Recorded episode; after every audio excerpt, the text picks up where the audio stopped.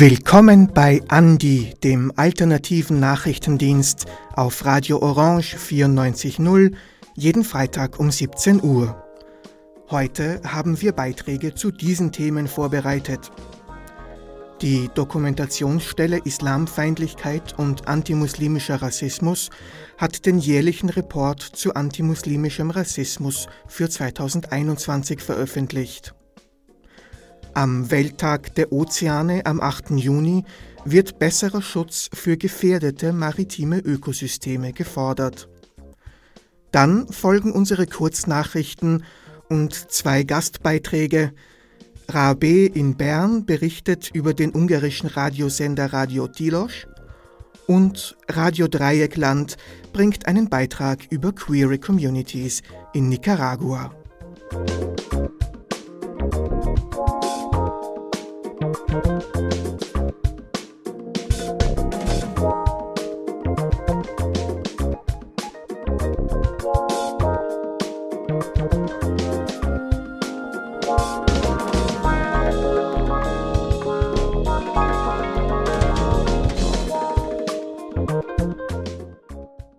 Seit ihrer Gründung 2014 veröffentlicht die Dokumentationsstelle Islamfeindlichkeit und antimuslimischer Rassismus jedes Jahr den antimuslimischen Rassismus-Report. Organisiert ist die Dokumentationsstelle als Verein. Bis auf einzelne Projektfinanzierungen seitens der EU und der Stadt Wien muss sie auf staatliche Unterstützung verzichten – Dokumentationsarbeit, Bildungsarbeit und die Beratung Betroffener laufen daher größtenteils auf ehrenamtlicher Basis. Rumesa Dürk-Wieder ist Vorstandsmitglied der Dokumentationsstelle und erzählt im Interview von den Beweggründen des Vereins. Ähm, die Doku-Stelle gibt es seit 2014. Sie ist ein eigenständiger Verein und wurde im Zuge eines wahrgenommenen Anstiegs von islamfeindlichen Übergriffen gegründet.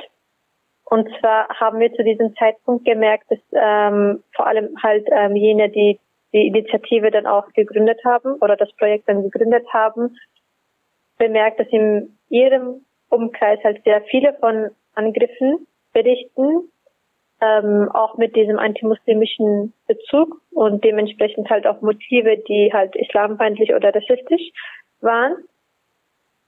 Und man hat halt ähm, sich gedacht, ja, die, die Übergriffe passieren, aber es gibt keine Zahlen. Und dementsprechend konnten wir auch nicht auf das Problem dann hinweisen, so, solange es keine Zahlen gibt.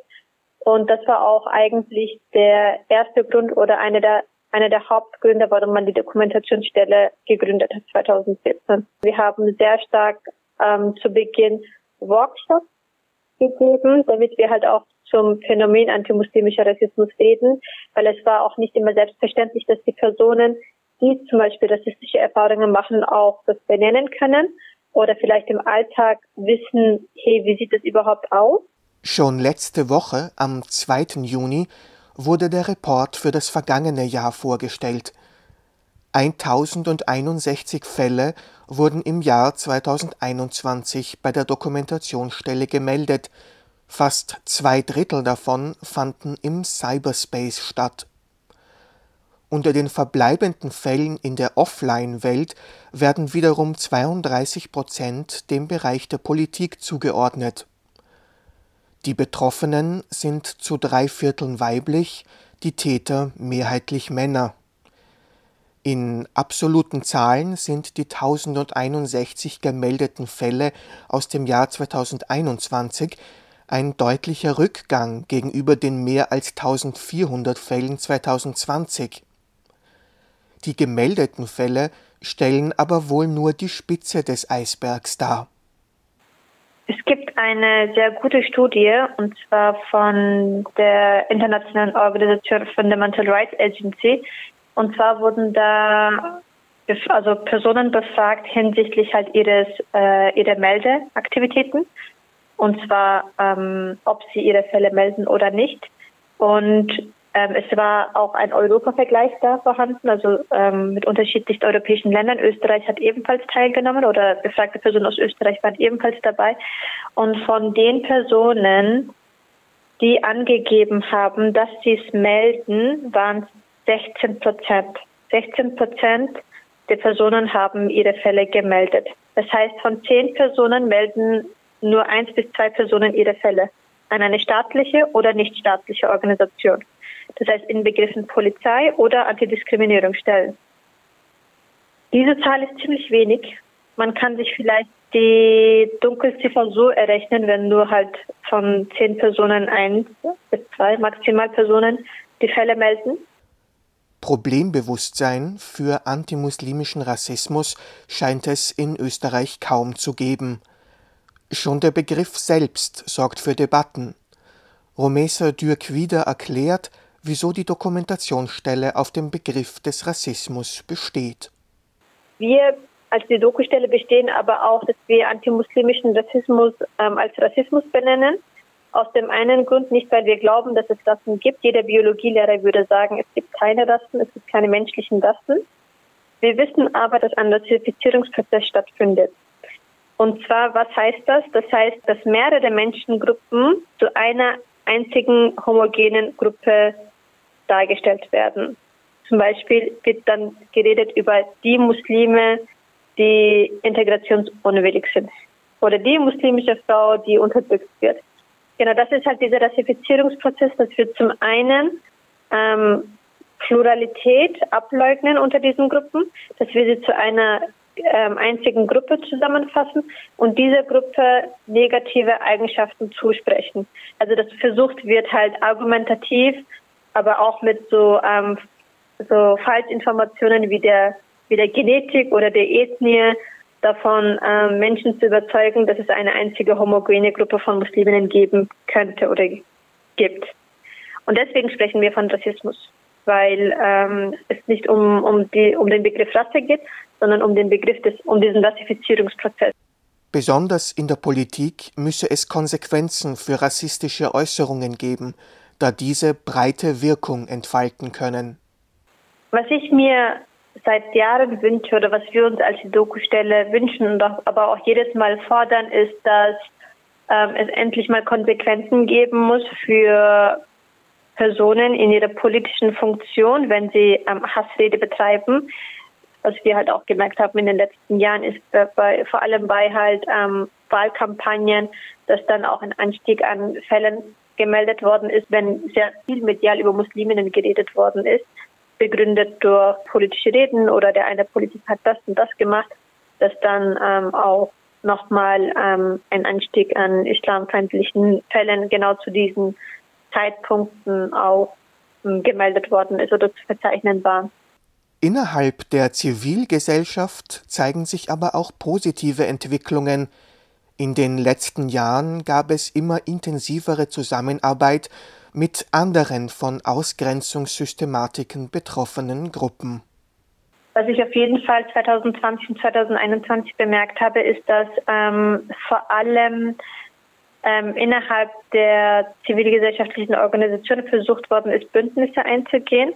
Also dass da sich ähm, eigentlich ähm, sehr viel Positives getan hat in, in der Solidarität miteinander und halt mit ähm, unterschiedlichen ähm, Diskriminierungsformen wo sich halt ähm, schwarze Organisationen oder ähm, muslimische Organisationen oder halt jüdische Organisationen, Roma Sinti Organisationen zusammengetan haben und gemeinsam halt Aktivitäten, Projekte geplant haben.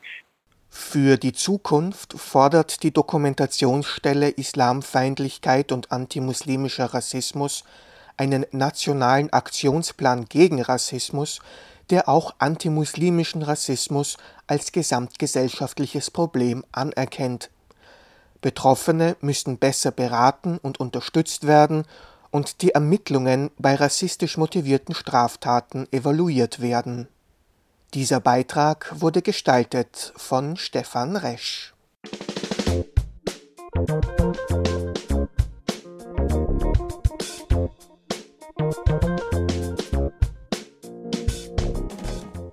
Am 8. Juni war der Welttag der Ozeane. Dieser Tag hat seinen Ursprung in der Konferenz der Vereinten Nationen über Umwelt und Entwicklung in Rio de Janeiro im Jahr 1992 und wird offiziell seit 2009 als Welttag der Ozeane ausgerufen. Ein wichtiger Tag für das Ökosystem, welches für Menschen und andere Tiere überlebensnotwendig ist. Und trotzdem sind die Meere nur wenig geschützt. Und der menschliche Umgang mit den Ozeanen ist oftmals durch ausbeuterische Praktiken gekennzeichnet. Eine der größten Bedrohungen stellt die exzessive Überfischung dar. Laut Greenpeace sind bereits 90 Prozent aller weltweiten Fischbestände bis an die Grenze oder überfischt.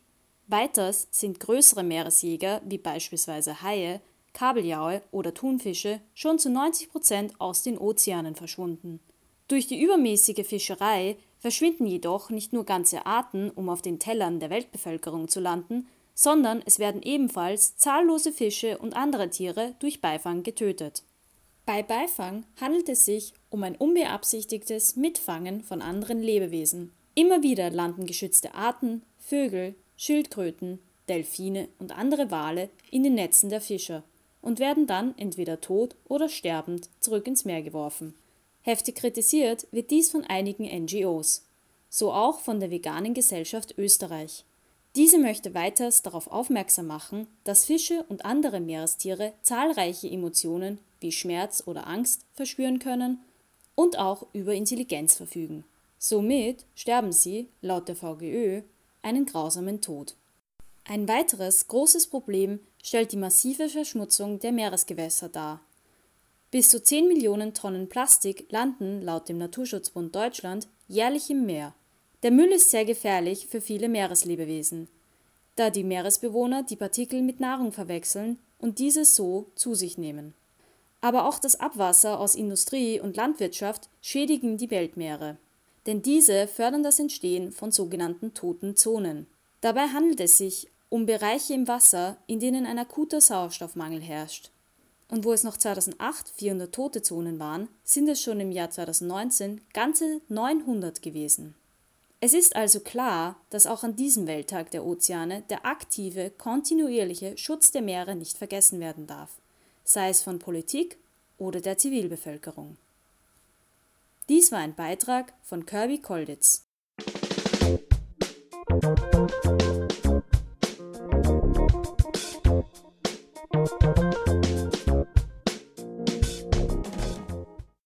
Der Verein Autonome Österreichische Frauenhäuser hat am 9. Juni eine Presseaussendung zum Thema Kinder und das Recht auf gewaltfreies Leben herausgegeben. Kinderrechte sind in der österreichischen Verfassung verankert und seit 2013 hat Österreich die Istanbuler Konvention ratifiziert. In der Istanbuler Konvention spielen Kinderschutz und Kinderrechte eine wichtige Rolle. Durch die Ratifizierung verpflichtet sich Österreich dazu, die Maßnahmen der Konvention umzusetzen. Die österreichischen Gesetze sind an sich gut, doch in der Realität sieht es laut den Frauenhäusern oft anders aus. Da in den meisten Fällen häuslicher Gewalt auch Kinder mit betroffen sind, entweder als Zeuginnen oder direkt von Gewalt betroffen, ist der Schutz der Kinder auch ein wichtiges Anliegen der Frauenhäuser. Der Verein Autonome Österreichische Frauenhäuser hat sich deshalb gemeinsam mit anderen europäischen NGOs im Rahmen des EU-Projekts Safe Shelter zusammengesetzt und einen Leitfaden für Kinderschutz erstellt. Erarbeitet wurde der Safe Shelter Leitfaden durch eine Bedarfsanalyse. In sechs Ländern wurden 60 Mütter und 41 Kinder in Frauenhäusern und 89 Mitarbeiterinnen von Frauenhäusern interviewt. Die drei Zielgruppen wurden gefragt, wie sie Schutz und Sicherheit von Kindern in Frauenhäusern wahrnehmen und welche Ideen und Empfehlungen sie für eine eventuelle Verbesserung der Situation haben. Der Safe Shelter Leitfaden war ursprünglich für die Frauenhäuser vorgesehen, diese stellen ihn aber allen anderen Organisationen, die mit Kindern arbeiten, zur Verfügung. Der Leitfaden beschreibt, wie Mitarbeiterinnen Gewalt gegen Kinder erkennen können und auf Risiken reagieren können. Besonders wichtig ist es, dass Kinder und Jugendliche eine Ansprechperson haben, mit der sie über Gewalt und Missbrauch reden können. Zu finden ist der Leitfaden Safe Shelter im Internet unter www efjca.eu slash save-shelters. Presseclub Concordia reicht Popularbeschwerde gegen die Besetzung des Publikums und Stiftungsrats des ORF ein.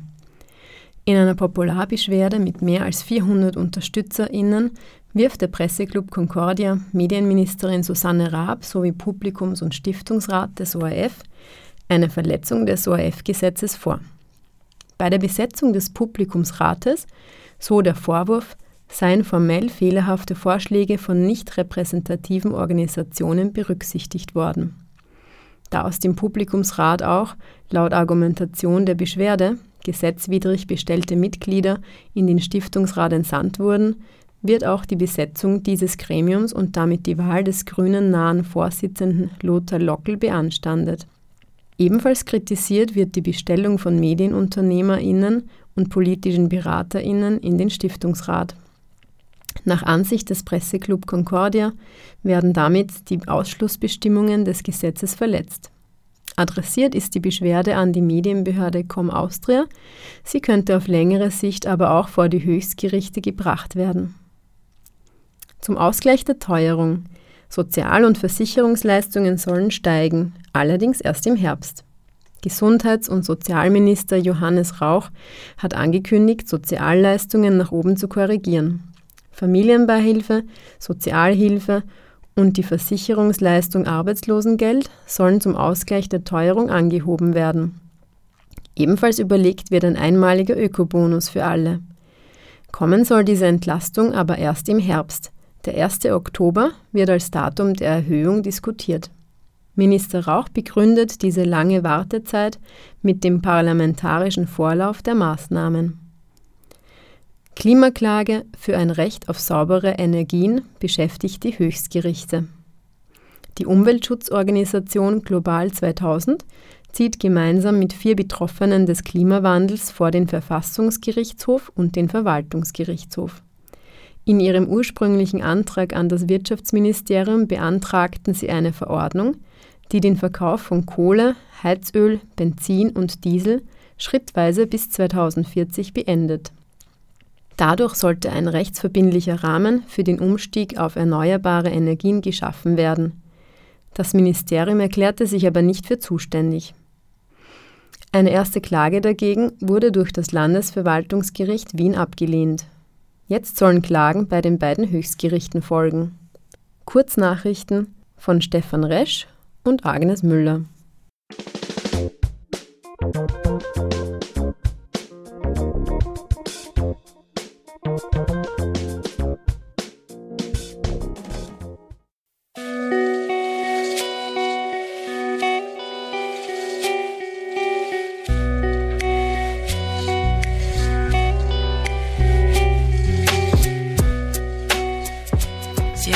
Szabad és Független Tilos Rádiót hallgatjátok, abban is a Podmanicki lesz című műsort.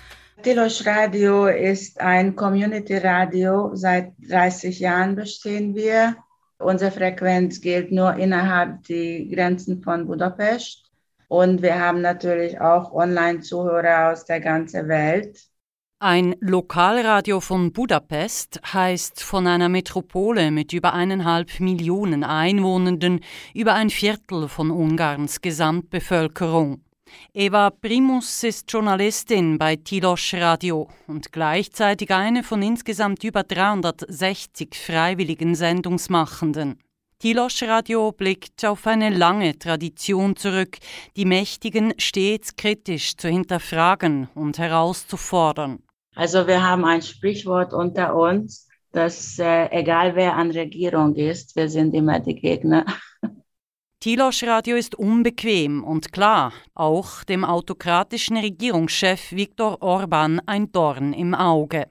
Nachdem der von ihm eingesetzte Medienrat im letzten Jahr bereits Clubradio und Civilradio in Budapest die UKW-Frequenz entzogen hat, droht nun auch das letzte unabhängige Radio in Budapest, zumindest im Äther, zu verstummen es sind halt immer die Gesetze so geändert worden, dass solche unabhängige Radios wie wir einfach nicht mehr weitersenden konnten. Ein Beispiel für uns ist auch vorgeschrieben worden, dass wir von morgens 6 Uhr bis abends um 22 Uhr jede Stunde drei Minuten Nachrichten senden müssen. Und das ist für uns eine enorm große Leistung, weil wir nicht bereit sind, die einzige staatliche Nachrichteninstitut, deren äh, Nachrichten zu übernehmen. Und das ist für uns eine enorm große Anstrengung, diese Voraussetzung zu erfüllen. Orbans Regierung greift nicht zu Plattenverboten, nein, sie setzt die unabhängigen Radios strategisch geschickt unter Druck mit immer absurderen Auflagen, aber stets im gesetzlichen Rahmen, betont Eva Primus. Es ist gesetzlich so, dass Radios die Frequenz für sieben Jahre bekommen und bei einem bestehenden Radio sollte diese Frequenz eigentlich automatisch verlängern. Und bei uns ist jetzt der Fall, dass unsere Lizenz nicht verlängert worden ist, weil wir im Laufe der letzten sieben Jahre viermal gegen die Vorschriften gehandelt haben. Das waren zweimal administrative Fehler. Als Beispiel, unser Jahresbericht ist mit zwei Tagen Verspätung angekommen und andere Fehler, dreckige Wörter sind gefallen zwischen 6 Uhr morgens und abends um 7 Uhr. Dreckige Wörter heißt Fluchwörter. Scheiße zum Beispiel. Zwei Fluchwörter in sieben Jahren auf einem unabhängigen Alternativradio. Radio Rabe wäre da wohl schon längst weg vom Äther. Auch Radio Lora oder Radio Dreifach, wohl selbst Radio SRF. Aber eben, alles im gesetzlichen Rahmen. Tilosch Radio wird die Frequenz nicht willkürlich entzogen, sie wird einfach neu ausgeschrieben. Mag sich darauf bewerben, wer will. Uns ist erlaubt, dass wir uns auch an einem Ausschreiben beteiligen können, was wir natürlich schon voll in Vorbereitung sind. Aber wie das bewertet wird, das ist also nicht äh, unabhängig. Dass der Entscheid des Medienrates gerade jetzt kommt, hat bei Tilosch Radio niemanden überrascht. Vor zwei Monaten waren Parlamentswahlen in Ungarn und die Fidesz-Partei konnte erneut einen überragenden Wahlsieg verbuchen. Die Regierung ist jetzt für vier Jahre gewählt. Jetzt ist im Anführungsstrich nicht mehr wichtig, sagen zu können, wir haben doch Pressefreiheit, da ist Radio Tilosch, wo dann auch sehr viel gegen die Regierung äh, gesprochen wird. Dass diese Nachricht so kurz nach den Wahlen gekommen ist, wir waren nicht überrascht eigentlich. Und so läuft die UKW-Frequenz von Tilosch Radio am 3. September aus. Dass das Radio nochmals eine UKW-Frequenz erhält, ist mehr als fraglich. Trotzdem bleibt Eva Primus zwecks optimistisch. Das ist uns schon einmal passiert. Also von 2000 bis 2003 waren wir drei Jahre ohne FM-Frequenz. Und damals war die Internetpenetration noch deutlich kleiner. Und trotzdem haben wir überlebt.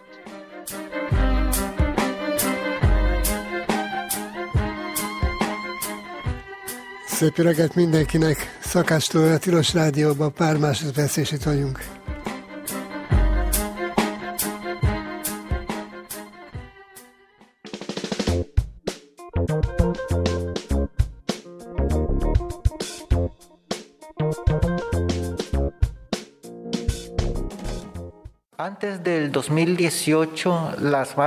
Das Besondere an unseren Pride-Paraden war, dass Menschen und Gruppen aus ganz verschiedenen Teilen der Gesellschaft mitgemacht haben. Also nicht nur Menschen aus der LSBTI-Szene, sondern auch Studierende, Feministinnen, Frauenorganisationen und andere Gruppen.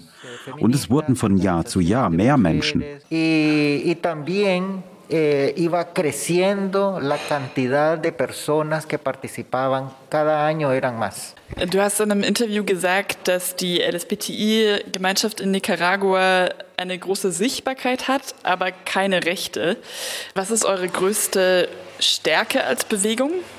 Como movimiento, la fuerza mayor es la articulación. Unsere größte Stärke ist es, dass wir uns mit lokalen AktivistInnen und den AnführerInnen der Communities im ganzen Land austauschen.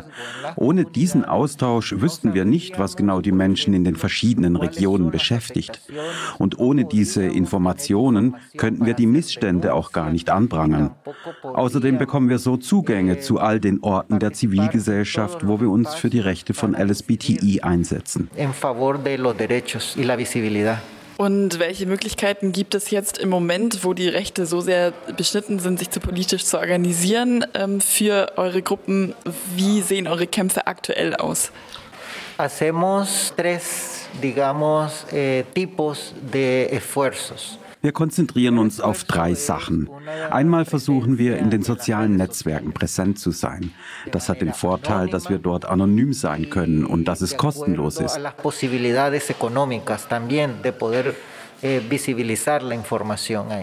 Dann versuchen wir überall dabei zu sein, wo soziale Bewegungen ihre Anliegen vorbringen. Und das Dritte ist, dass wir internationale Menschenrechtsmechanismen für Anklagen nutzen. es la denuncia en los mecanismos internacionales de derechos humanos. Jetzt ein Faktor, wie ihr mehr Sichtbarkeit geschafft habt als LSBTI-Gruppen, war, dass ihr mit JournalistInnen zusammengearbeitet habt, um mehr Awareness zu schaffen. Wie habt ihr das gemacht? Creo que una de las vías de poder lograr eso wir haben das geschafft, indem wir mit Universitäten zusammengearbeitet haben, in denen Journalistik gelehrt wird. Dabei waren Personen aus unserer Community, die in den Universitäten arbeiten, die Türöffnerinnen. Die haben die Verantwortlichen in den Universitäten davon überzeugt, mit uns zu kooperieren. Para poder trabajar con ellas. Wir haben dann Programme durchgeführt, bei denen wir die Studierenden für die Rechte von LSBTI sensibilisiert haben.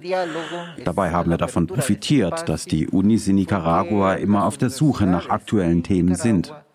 Siempre buscan cómo actualizar en los diferentes temas que van surgiendo de la agenda nacional a tanto los, el cuerpo docente como a sus estudiantes. Und welche Rolle haben dabei Community-Medien gespielt, zum Beispiel auch die Radios, die es sehr viel gibt in Mittelamerika? Nosotros primero trabajamos en el ámbito nacional.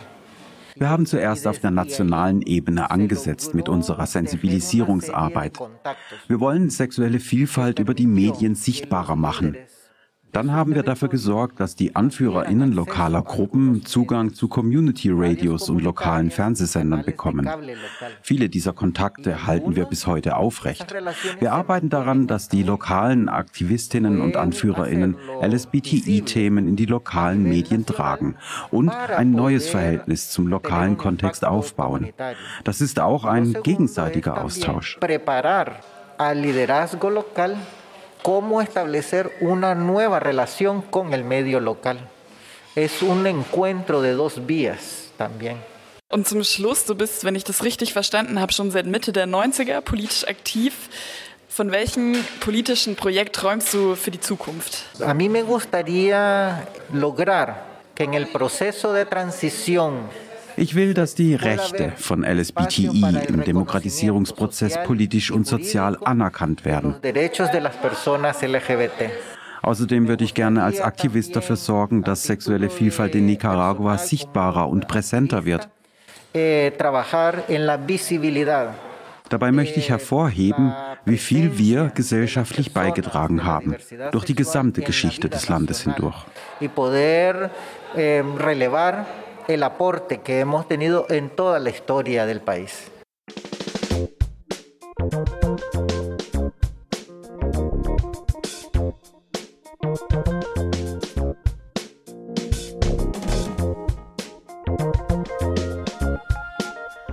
Das war Andi, der alternative Nachrichtendienst vom 10. Juni 2022. Die nächste Ausgabe von Andi gibt es wieder am nächsten Freitag um 17 Uhr hier auf Orange 94.0 zu hören. Alle Sendungen gibt es auch online zum Nachhören unter cba.fro.at unter Andi Nachrichten. Vielen Dank fürs Zuhören und auf Wiederhören.